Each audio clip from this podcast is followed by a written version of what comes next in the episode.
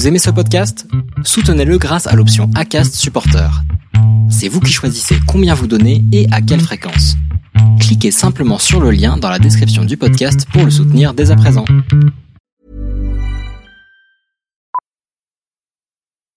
Millions of people have lost weight with personalized plans from Noom, like Evan, who can't stand salads and still lost 50 pounds. Salads, generally, for most people, are the easy button, right? For me, that wasn't an option. I never really was a salad guy. That's just not who I am. But Noom worked for me. Get your personalized plan today at Noom.com. Real Noom user compensated to provide their story. In four weeks, the typical Noom user can expect to lose one to two pounds per week. Individual results may vary. Allez, deuxième partie du podcast avec Aurélien Dunan-Palaz qui revient donc sur euh, le podcast pour nous raconter comment s'est passé cette Hard Rock 100. Euh, donc, euh, chers auditeurs, si vous n'avez pas écouté donc la première partie, eh ben, je vous invite à le faire parce qu'on a parlé de l'avant et maintenant on va parler de l'après, le pendant, cette course qui a eu lieu il y a maintenant quelques semaines. On enregistre le 1er août. comment vas-tu Aurélien après cette belle aventure? Ben ça va bien, je suis rentré il y a 10 jours euh, en France, euh, j'ai bien profité de l'après-course, j'ai pas eu de gros gros moments de fatigue, donc euh, ça c'est cool, là j'ai pu reprendre tranquillement le sport, tout se passe bien, donc, donc tout roule. Alors cette course, euh, tu l'as menée de, bout en bout, euh, presque tu as cassé le suspense dès le départ. Euh, comment est-ce que toi tu l'as vécu de, l'intérieur? Est-ce que tu pensais que Beignat, qui était derrière, pas très loin au départ, et puis après l'écart s'est creusé, comment est-ce que toi tu l'as vécu de l'intérieur? Ben c'est vrai que je n'ai pas forcément pensé à un scénario comme ça. je, je m'étais potentiellement préparé à me retrouver en tête. Euh, pourquoi pas C'était un des scénarios euh, possibles. Mais c'est vrai que là, l'écart était tout de suite, euh, dès le premier ravitaillement, j'ai vu qu'il y avait 4-5 minutes, on voyait vachement bien derrière. Donc c'est vrai que ça m'a permis de gérer mon allure vraiment comme je souhaitais, sans vraiment faire le forcing. Et j'ai pris mon rythme, je me suis pas trop soucié de derrière, même si j'avais l'occasion de, de, voir les écarts. Et j'ai pu demander les écarts que assez tard dans, dans la course. Donc euh, ouais, pour moi c'était une course agréable du début à la fin quoi. Et le fait d'être euh, tout seul comme ça, euh, ça t'a pas, ça t'a jamais dérangé? Non, pas du tout, parce que j'ai vraiment l'habitude de m'entraîner 95% du temps seul en montagne quand je veux m'entraîner, donc c'est pas un truc qui me gêne du tout. même au contraire, j'ai envie de dire, des fois je préfère gérer mon allure plutôt que dessus de celle de quelqu'un. Et puis, puis j'ai quand même vécu les 70 derniers kilomètres avec Ludo Pomeray en, en tant que pacer, donc donc toute la partie de nuit qui aurait pu être un peu euh, un peu un peu chiante seule en fin de course, bah finalement j'étais avec euh, Ludo, on a pu discuter, euh, donc c'était agréable. Et puis Ludo, c'est pas le dernier hein, pour te distraire, donc ça, ça, a dû bien se passer.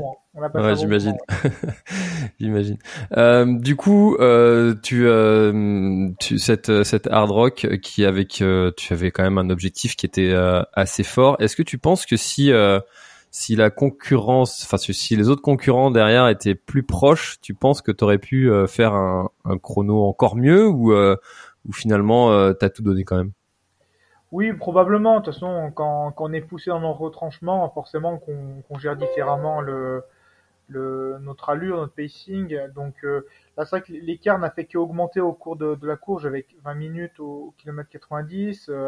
Après, j'avais 30 euh, minutes, 15 euh, km plus loin, donc euh, je savais que si, si j'avais pas de gros coups de moins bien, je pouvais voilà bien gérer. en montée, c'était un peu plus dur sur la fin de course, donc ben, je, gérais ça, et puis en descente, j'étais bien, donc je pouvais aller plus vite. Et probablement que, que oui, j'aurais peut-être pu mettre moins de temps, un petit peu moins de temps, si, si j'avais été plus été poussé dans mes retranchements, mais bon. Après voilà, je suis déjà satisfait du, chrono au vu des conditions de course de cette année. Et du coup, le, le, le pacer, euh, qu'est-ce que tu en penses de ce sujet? Est-ce que c'est quelque chose que tu aimerais voir un peu plus sur les courses euh, euh en métropole, en Europe, euh, ou euh, finalement, moi sur ma course, le Grand du Finistère, je j'en ai mis pour les 30 derniers kilomètres. Il y a la possibilité de prendre un, un pacer. C'est quelque chose qui a fait un petit peu débat. J'ai vu qu'il y avait des gens qui étaient vraiment foncièrement contre, quoi, pour tout un tas de, de raisons de valeur. Qu'est-ce que toi t'en as pensé? Bah, je pense que c'est beaucoup plus facile à, à mettre en place aux États-Unis parce que c'est des courses où il y a déjà moins de monde, euh, que ce soit sur Western State ou la Hard Rock. Nous, on était 145 au départ, la Western, je crois qu'ils sont 300 et quelques. Donc ça fait que entre guillemets 700 personnes où nous on était on était même pas 300 personnes quoi finalement. Donc c'est vachement plus facile je pense à gérer pour l'organisation sur les ravitaillements. On n'arrive pas comme à l'UTMB où il y a des centaines de personnes sur sur le départ ou, ou sur les ravitaillements en tout cas. Donc là-bas, c'est beaucoup plus simple. Et puis l'hard rock, c'est quand même euh, différent. Euh, alors là, je parle pour les, pour nous les premiers, mais on, on finit de nuit, donc c'est-à-dire que la partie où, on est très fatigué, euh, où, la, où on se trouve en montagne seul, voilà, c'est dans la nuit, donc je pense que c'est quand même pas plus mal d'être à deux. Et, et, cette année, franchement, euh, c'était pas anodin parce que la fin de parcours, euh, il y avait de la neige, euh, la neige avait durci, c'était même glacé, par endroits c'était même un peu dangereux, euh, sur, des, sur certains névés, le balisage n'est pas super bien marqué par endroits, donc c'est quand même pas inutile d'être à deux. Euh, je pense pas que ce soit utile sur un UTMB, franchement, même sur une diagonale des fous, des courses que je connais un peu, je pense pas que ça apporte un, un plus. Mais sur les courses aux États-Unis, voilà, bah pour nous étrangers qui arrivons, connaissons pas trop le, le parcours, euh, le lieu, euh, je pense que ça, ça peut bien aider quand même. Enfin, ça m'a bien aidé en tout cas. Et le, le côté euh, course en, en, altitude comme ça, ça t'a t'as senti vraiment les, les, effets ou finalement l'acclimatation que tu avais mis en place était suffisante? Euh, Ouais, non, clairement, elle a été, elle était très bonne mon acclimatation parce qu'au jour de la course, j'y ai quasiment pas pensé. Enfin, j'y ai même pas pensé. Forcément que j'allais moins vite que si c'était une altitude euh, qu'on retrouve chez nous en, dans les Alpes, mais, euh, mais là, franchement, le jour de la course, j'ai pas eu de soucis liés à, liés à ça, donc je pense que j'avais fait euh, vraiment les choses euh, comme il fallait pour, pour réparer ça. Qu'est-ce, quels seraient tes, tes conseils pour quelqu'un qui, qui serait en train de nous écouter là et qui, qui voudrait y aller un, un jour et qui et peut-être nous partager quelques erreurs que toi tu aurais pu faire et que tu referais pas si, si tu devais y aller une deuxième fois? Des erreurs, je sais pas si j'en ai c'est vrai que le résultat est plus que satisfaisant. Euh, j'étais allé deux semaines en avance là-bas. Je pense que c'est vraiment ce qu'il faut euh, pour se préparer à l'altitude et puis dans l'idéal, bah, faire un, travail en, amont même de ça en altitude euh, en France. mais ouais, vraiment aller en avance là-bas, puis pouvoir reconnaître un petit peu tranquillement les, les parties un peu clés de, la course. Euh, et puis après, sur place, faut, faut arriver à gérer. Euh, c'est ce qu'on a bien fait aussi avec euh, avec mes proches, mais pour euh, avoir les accès au niveau des ravitaillements, faut, faut anticiper tout ça, parce que c'est un peu un peu compliqué. Il y a, il y a peu d'accès. Enfin, c'est compliqué au niveau des routes. il y a peu d'accès Internet, par exemple, pour le suivi de course et tout. Donc, c'est un peu tous ces détails-là qu'il faut arriver à gérer en, en amont de, de la course. Et puis après, dernier petit truc pour quelqu'un qui aurait la chance d'aller là-bas, c'est gérer en amont. Euh, euh, c'est la logistique sur place d'un point de vue logement. C'est très compliqué de se loger euh, sur, la ville de Silverton. Enfin, nous, on n'a pas, pas, réussi à se loger. Euh, il a fallu qu'on s'écarte à une demi-heure de, de là. Et je crois que beaucoup de coureurs font la même chose. Anis Rousset a fait la même chose. Euh, voilà, donc c'est un peu tous des détails, mais niveau de préparation logistique qui sont super importants à gérer en amont de la course. C'est sûr que on, dit souvent que le c'est le mental qui, euh, qui lâche, enfin la fatigue centrale euh, nerveuse qui, qui lâche avant la fatigue musculaire.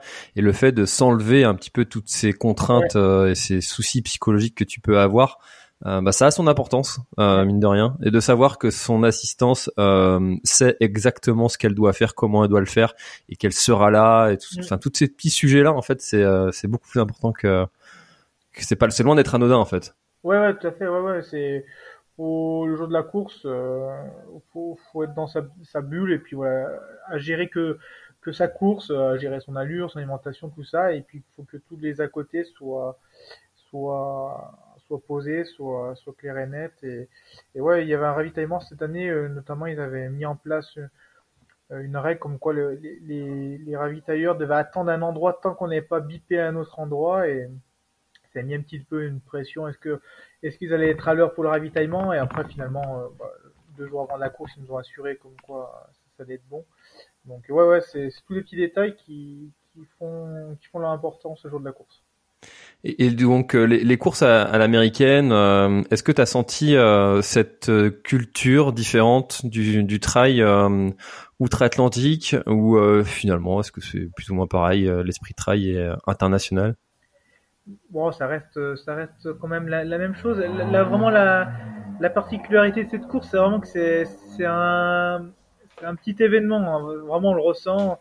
la, ligne de départ, ben, enfin le départ, c'est au milieu d'une rue. Il n'y a pas de ligne, il n'y a rien. On est tous là alignés. Il y a le directeur de course qui est devant nous, il regarde le chrono qui est derrière nous, puis qui fait un décompte. Sur les ravitaillements, euh, c'est vraiment euh, très convivial. On arrive, on, leur donne les flasques, on leur dit bah on veut ça, c'est eux qui nous servent vraiment. Alors que chez nous, à l'UTMB, non, ils n'ont pas le droit de nous aider. C'est un peu plus très, enfin c'est très carré. Euh, ouais, ravitaillement, mes parents ils arrivaient, ils mettaient leur voiture, j'arrivais, je m'asseyais dans le coffre de la voiture. C'est c'est beaucoup moins carré euh, pour ça. Et en même temps, c'est quand même euh, voilà, faut quand même avoir le badge pour aller sur le ravitaillement. C'est voilà, il laisse une certaine liberté, mais en même temps c'est carré. Et euh, non, après ça, ça reste, ça reste la même chose que, que ce que l'on voit chez nous. Et, et puis j'étais agréablement surpris quand même de, de du nombre de, de, de, spectateurs qui étaient là présents pour, pour nous encourager, que ce soit sur les ravitaillements ou, même en pleine nature. Donc c'était cool comme événement. Quoi. Parce que la Hard Rock 100, au même titre que la Western, c'est des courses qui euh, en France font, font, font rêver. Enfin, c'est des, mm. des courses mythiques. Euh, Est-ce que euh, elles ont aussi cette notoriété euh, sur place? Ouais, ouais, ouais. Pour les pour les coureurs, ben j'ai eu pas mal après la course là d'interviews, euh, notamment de, de, certains médias américains. C'est là qu'on voit que pour eux, c'est vraiment un vraiment un mythe. Voilà, tel, tel la Western et la Hard Rock, c'est les deux courses mythiques aux États-Unis, euh, comme nous, on a l'UTMB et la Diagonale des Fous en France. C'est vraiment, euh, pour eux, ça représente vraiment euh, quelque chose, cette course. Et comment ils l'ont vécu que ce soit deux Frenchies qui soient arrivés devant? Ouais, c'est marrant, j'ai eu cette question là bas hier, notamment. Avant, c'était une course qui était très très américaine. Il y, avait il y a beaucoup d'Américains. Au départ, au, au départ, je crois, on n'était que quatre Français. Hein. De toute façon, il y avait Benat, euh, Annelise Rousset, Claire et, euh, et moi. Euh, il y a très peu d'étrangers. Bon, déjà, le système de sélection fait qu'il y y, y a peu de place et, et peu d'étrangers. Mais euh, bon, ils l'ont pas mal pris, non, loin de là. Et eux sont contents qu'il y ait du niveau sur la course. Je pense qu'ils ils aiment le fait que des étrangers viennent s'intéresser à leur course. Donc, donc non, non, on est, on est super bien accueillis. Hein. Hmm. Ah, c'est euh, c'est peut-être euh, plutôt les, les, médias qui l'auraient euh, moins bien pris. C'est très très patriote là-bas quand même. Hein. Enfin, du moins ils ont cette vision, cette cette image là quand on est ici. Allô? Je t'entends plus? Aurélien, je t'entends plus. Ouais, moi je t'entends, tu m'entends? Ouais, là c'est bon. Ouais, c'est bon, je t'entends. Ouais, c'est bon. Ouais, c'est bon, je t'entends. Ouais. C'est bon, vas-y, tu peux y aller. Ouais, je disais que ils avaient cette image patriote. Euh. Non, je t'entends plus là. Là, tu m'entends? Là, oui, c'est bon. Ok, ça marche. Bon, écoute, on enchaîne. Euh, on, alors, euh, quels ont été toi tes euh, tes tes, comment dire tes, tes chaque ultra finalement on apprend quelque chose sur soi, chaque expérience est enrichissante euh, pour son pour son expérience personnelle. Et quelles sont les leçons, les principales leçons que toi tu vas garder et comment est-ce que cette course a pu te faire grandir? Eh ben en fait finalement c'était que mon second 100 miles. J'avais fait l'UTMB en 2021 et euh, c'était mon premier 100 miles et là c'est mon deuxième. Donc euh, ça fait des années là depuis 2017-18 que je m'entraîne vraiment pour ce format-là et euh, j'étais venu un peu chercher cette euh, confirmation que ce format est fait pour moi. Bon suite à l'UTMB euh, quand même je me disais que a priori ça devait quand même bien me réussir parce que j'avais quand même fini deuxième avec avec un bon chrono et, et là ben ouais c'est cette confirmation que là que j'ai eu que que c'est vraiment ce format-là qui, qui qui m'attire le plus et qui est vraiment fait pour moi encore plus qu'un 100 km où, euh, où c'est un petit peu encore euh, un peu la limite pour moi. Et là je vois que je suis vraiment sur une allure où où je suis je suis à l'aise, un rythme que j'aime bien depuis le début jusqu'à la fin ou même quand je suis fatigué ben où j'arrive quand même à avancer. Et puis j'ai fini la course, j'étais pas épuisé euh, voilà à la fin je relançais encore bien dans la dernière demi-heure de course. Donc c'est c'est une confirmation pour moi en fait cette course. Et euh, si tu avais une image, euh, quelque chose qui euh, restera en tête toute ta vie, quelque chose qui s'est passé pendant la course, un, souvenir qui, qui, restera gravé, tu, tout de suite, il y en a un comme ça qui te vient? Ouais, c'est la, c'est le c'est le coucher de soleil en fait qui, qui s'est déroulé au, au point au point le plus mythique un peu de la course. Ça s'appelle Crosscore Cantine. Et c'est un ravitaillement qui est à 3950 et il est connu parce que la vue est super jolie et c'est nous c'était la fin de journée, les lumières étaient super chouettes, on est monté en plein dans la neige, euh, dans la neige gelée euh, avec une corde là, il a mis en place une corde avec des marches. Et je suis arrivé au sommet, je me suis assis au ravitaillement dans une petite chaise, ils m'ont mis une couverture sur les sur les jambes et j'ai bu une soupe là-haut euh, avec avec Ludo qui était debout, lui il me filmait. Et, puis le ravitailleur, enfin le, le chef de, de poste du ravitaillement c'est Joey Grant qui parle très bien français, enfin qui est qui est français, américain et je crois qu'il est double nationalité ou, en tout cas il parle français comme nous. Et du coup on a pu discuter, on a passé un bon moment là-haut. Je me suis arrêté un petit peu, j'ai pris le temps de, de, souffler et de boire ma soupe. Donc c'était ouais, c'était vraiment le moment le plus chouette de la course.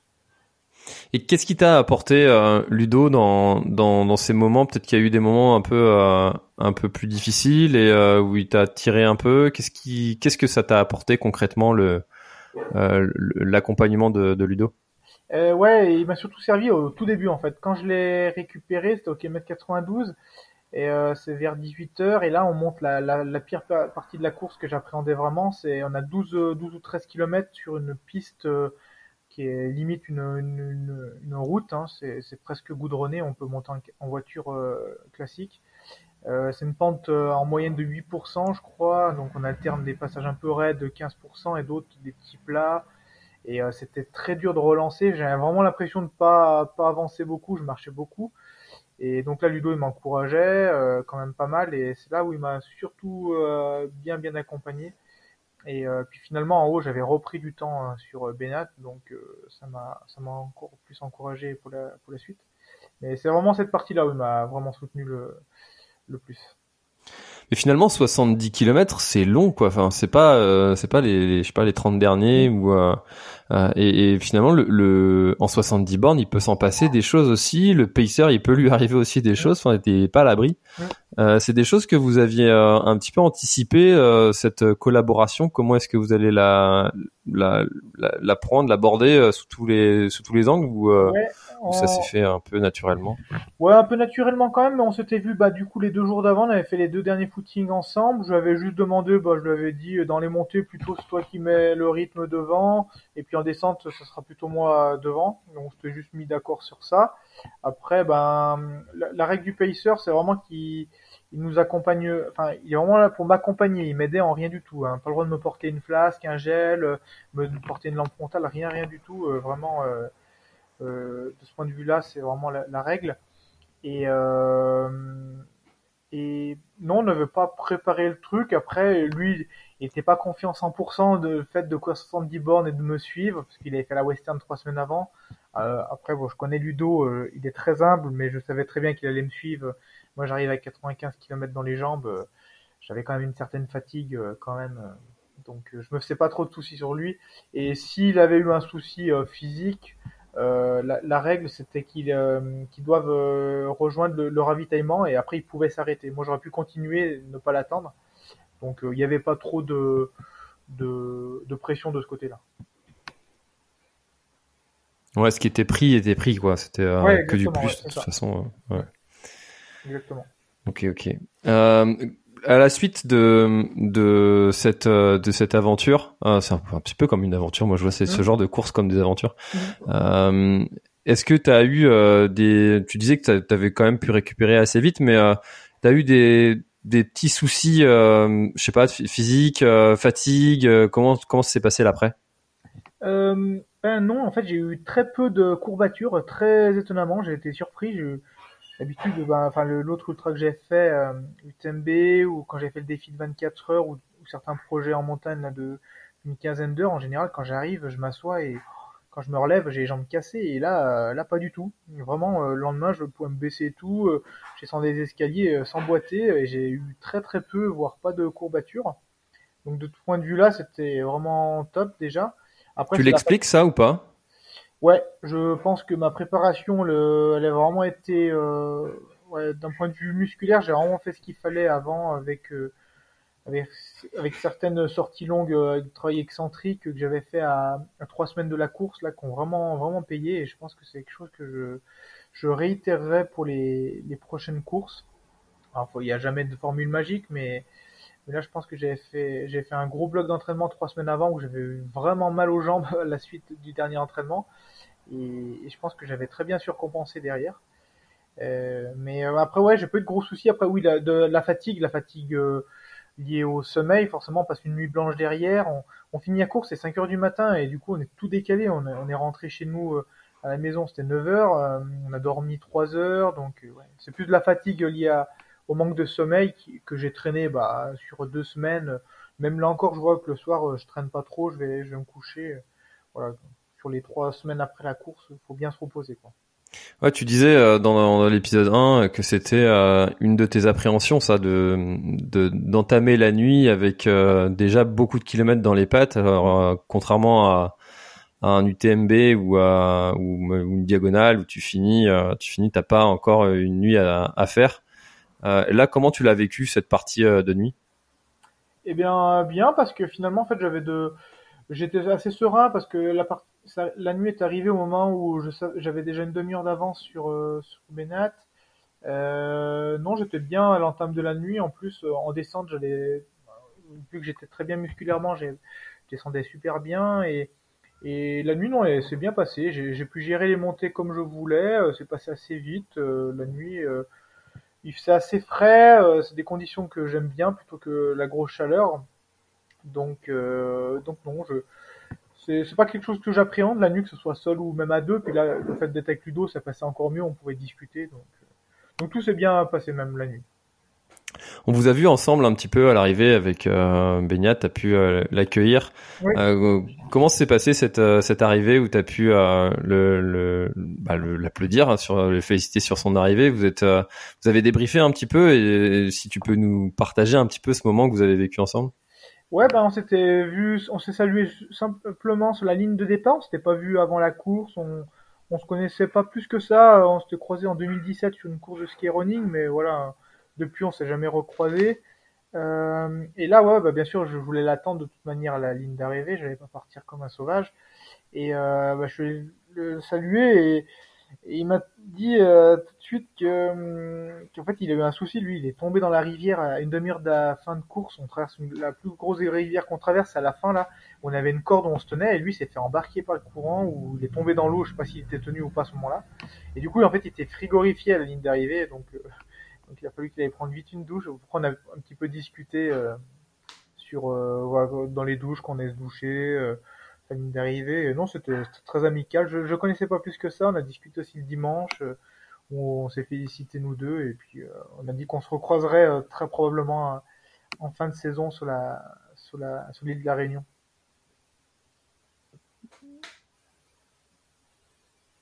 Ah bah tu, tu y seras aussi. J'allais justement enchaîner avec ça. La suite pour toi, qu'est-ce que c'est? Tu vas tu vas pouvoir nous partager tous tes, tes prochains plans? Ouais, euh, ben le voilà le, des deux gros projets de l'année, c'était c'est l'Hard Rock euh, le premier qui est passé, le deuxième sera Diagonal des Fous en octobre. Et d'ici là, je vais mettre un dossard en Suisse euh, sur une course UTMB sur à Wistrubel sur le format 70 km. L'idée c'est de d'essayer d'obtenir d'obtenir ma place pour l'UTMB en 2024. voilà, que tout le monde doit faire les sélections. Moi, je vais la faire. J'espère l'obtenir du côté de la Suisse là mi-septembre ça me permettra de d'intégrer cette course un peu dans la préparation de, de, la, de la diagonale.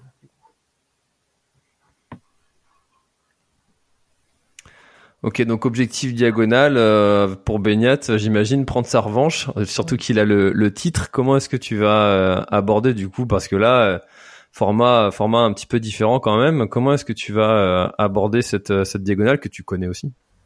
Ouais, je connais très bien le terrain. J'y suis allé trois fois, trois années là-bas. J'ai jamais couru, mais je, je, connais très bien le terrain. Je pense que ça me plaît tout aussi bien que, que l'hard rock. Je suis autant motivé euh, que de préparer cet hard rock que de préparer la diagonale là.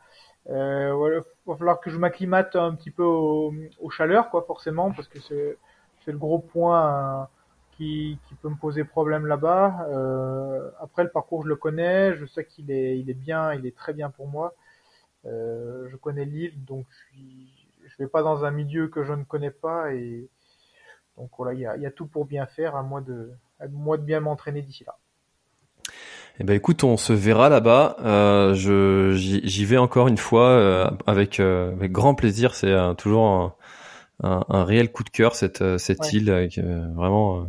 Chouette. Je depuis que j'y vais, je crois que j'aurais. En fait, chaque année, je dis ah, je sais pas si j'y retourne l'année prochaine. Et en fait, maintenant, je crois que j'aurais du mal à faire une année sans mon petit passage à la Réunion. ouais, moi c'est pareil. J'adore. J'ai vraiment adoré l'île, les paysages, la culture, tout. donc ouais, un peu comme la même chose que l'hard rock, il y a la course et il y a le côté voyage, là, dépaysement qui, qui m'attire aussi.